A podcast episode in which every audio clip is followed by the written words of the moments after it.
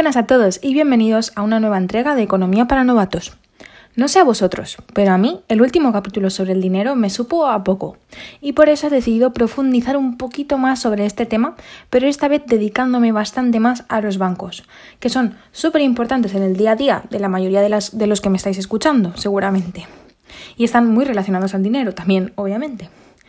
Vamos a empezar enseguida, pero antes de todo quiero darte las gracias a ti por haber dado el play, pedirte que te suscribas si te gustan mis episodios para así ir creando una comunidad más chuli y sobre todo que disfrutes mucho de lo que voy a contarte a continuación. ¿Preparados? Vamos allá.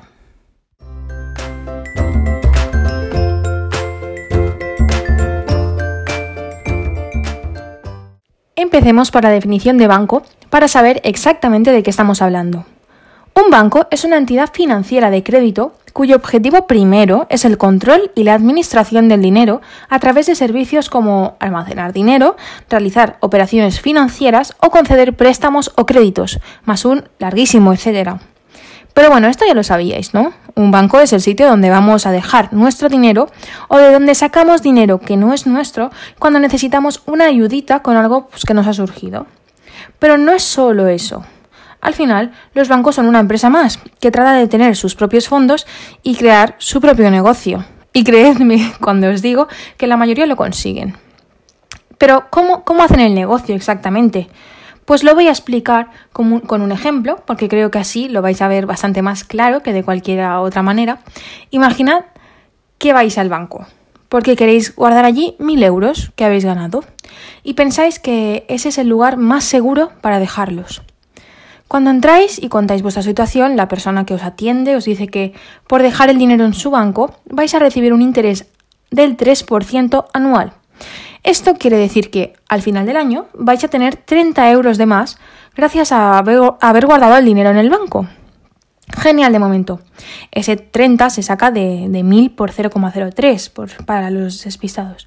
Ahora Imaginad que vuestro vecino tiene la idea de abrir un kiosco, pero le falta un poco de financiación.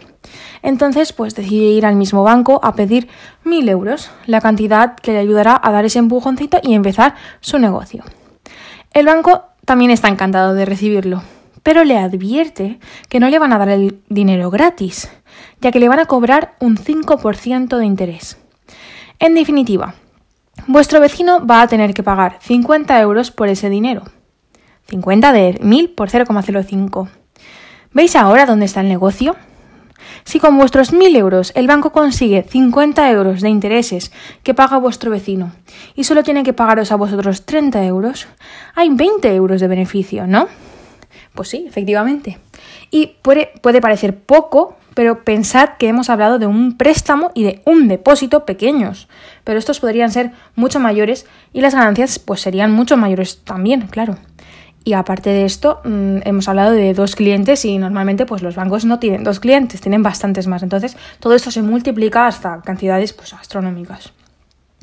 Por si hay algún despistado, os recordaré que un depósito ocurre cuando se guarda el dinero en el banco, mientras que los préstamos surgen cuando el dinero se saca del banco prestado, como bien dice la palabra. Vale, continuamos y resumimos. Entonces, la herramienta que utilizan los bancos principalmente para ganar dinero y hacer su negocio son los tipos de interés que cargan al hacer préstamos. Y, por la manera como lo hacen, son considerados como intermediarios financieros. ¿Por qué este nombre? Pues porque son los que se encargan de recoger el dinero de quienes les sobra para dárselo a todos los que lo necesitan. Y se lo merecen, claro está. De esta manera se dice que son los encargados de canalizar el ahorro hacia la inversión. Y llevan haciendo esto muchos, muchos años. Además, no hacen solo eso, también se dedican a cosas como la compraventa de divisas, porque de hecho, si tú quieres cambiar alguna moneda local por una de otro país diferente cuando vas a viajar, acudes al banco, ¿no? O incluso también guardan en sus cámaras de seguridad artículos valiosos para sus dueños. Y lo siento, pero no puedo evitar referenciar el banco de Gringotts de Hogwarts. ¿Verdad que allí se guardan cosas muy valiosas? Lo siento, pero tenía que llegar el momento friki.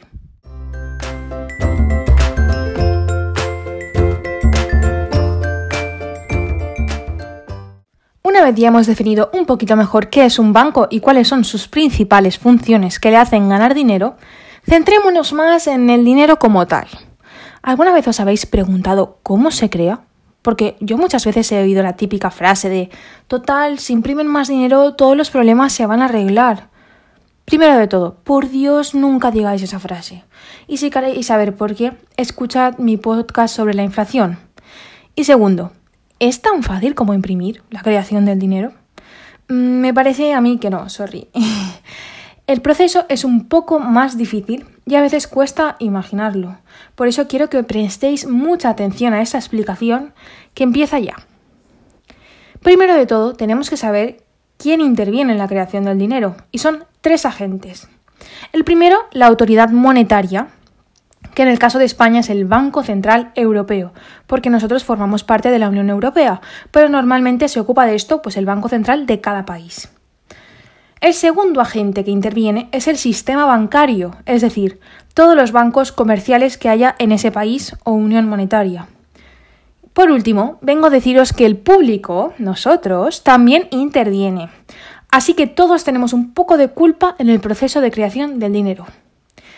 Primero, la autoridad monetaria es la que se encarga de crear la, liquidez, el dinero en efectivo, básicamente. Son los únicos que tienen el poder de decidir cuándo se va a imprimir, si queremos llamarlo así, el dinero y qué cantidad para que luego sean los bancos comerciales los que de verdad creen el dinero y lo expandan. Además, el público es quien luego se va a encargar de distribuirlo. Pero, ¿cómo es exactamente el proceso? Pues a eso voy, y lo explicaré, como no, con un ejemplo práctico de los que me gustan a mí. Vale, vamos a pensar que en un banco hay un depósito de 1.000 euros.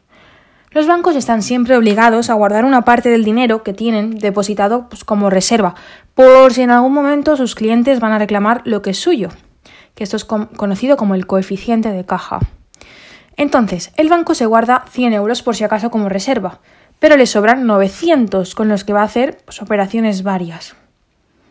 Ahora, un cliente habitual del banco va a pedir un préstamo, a lo que el banco le responde pues dándole 900 euros.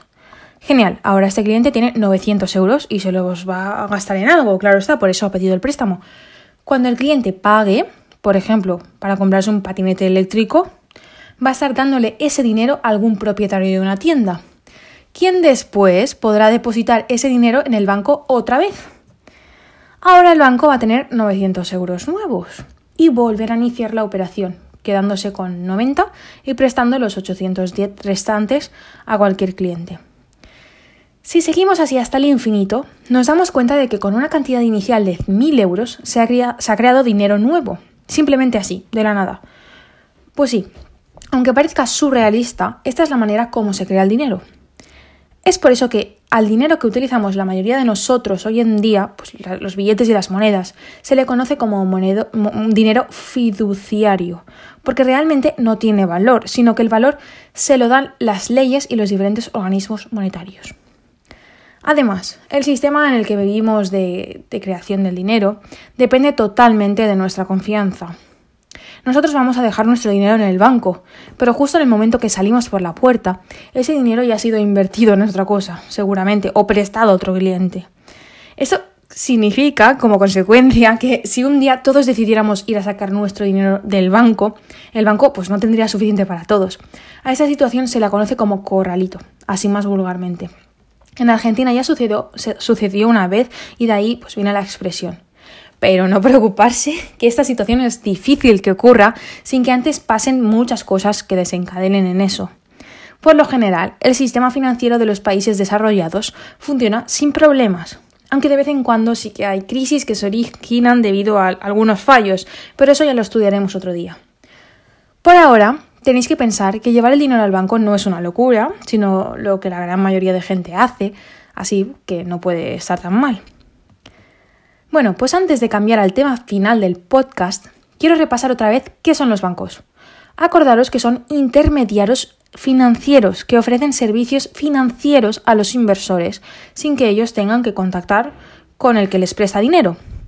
Básicamente se dedican a encontrar a gente que quiera prestar su dinero, a cambio de un interés, por supuesto, y a gente que necesite dinero, para así, dicho de otra manera, pues poner en contacto la oferta y la demanda de dinero. Son como las aplicaciones de, buscar pareja, que, ellas son las que se dedican a, buscar a la chica, y al chico o al chico, a la chica o, cualquier tipo de pareja, pero hay un intermediario que se dedica a, a esto. Pues los bancos serían lo mismo, pero con el mercado del dinero. Aún así, tenéis que saber también que el papel de los bancos está cambiando últimamente y cada vez lo va a hacer más a causa de que han surgido nuevas maneras de que la oferta y la demanda de dinero se encuentren por sí mismas, sin intermediarios, como aplicaciones que se dedican a esto exclusivamente. Y algo más que vamos a oír en un segundo.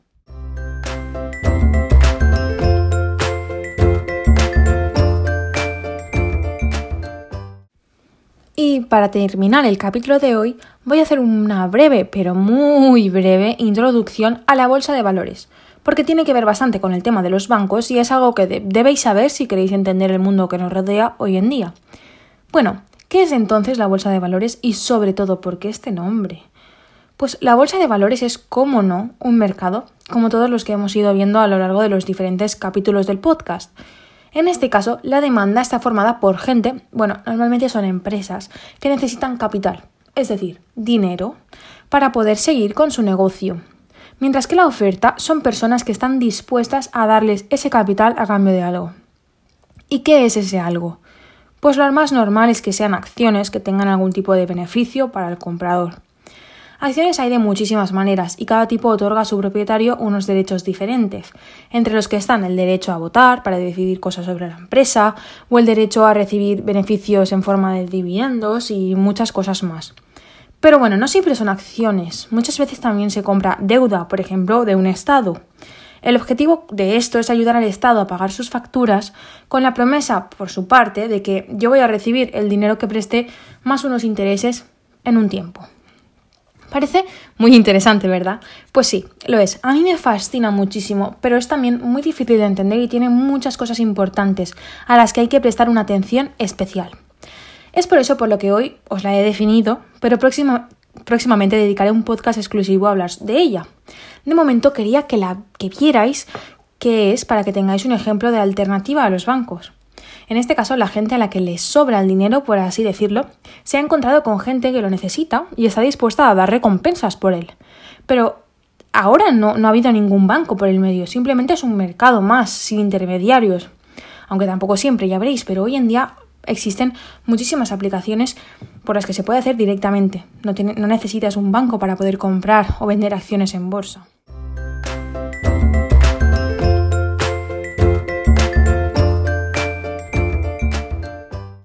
Esto es todo por hoy, chicas y chicos.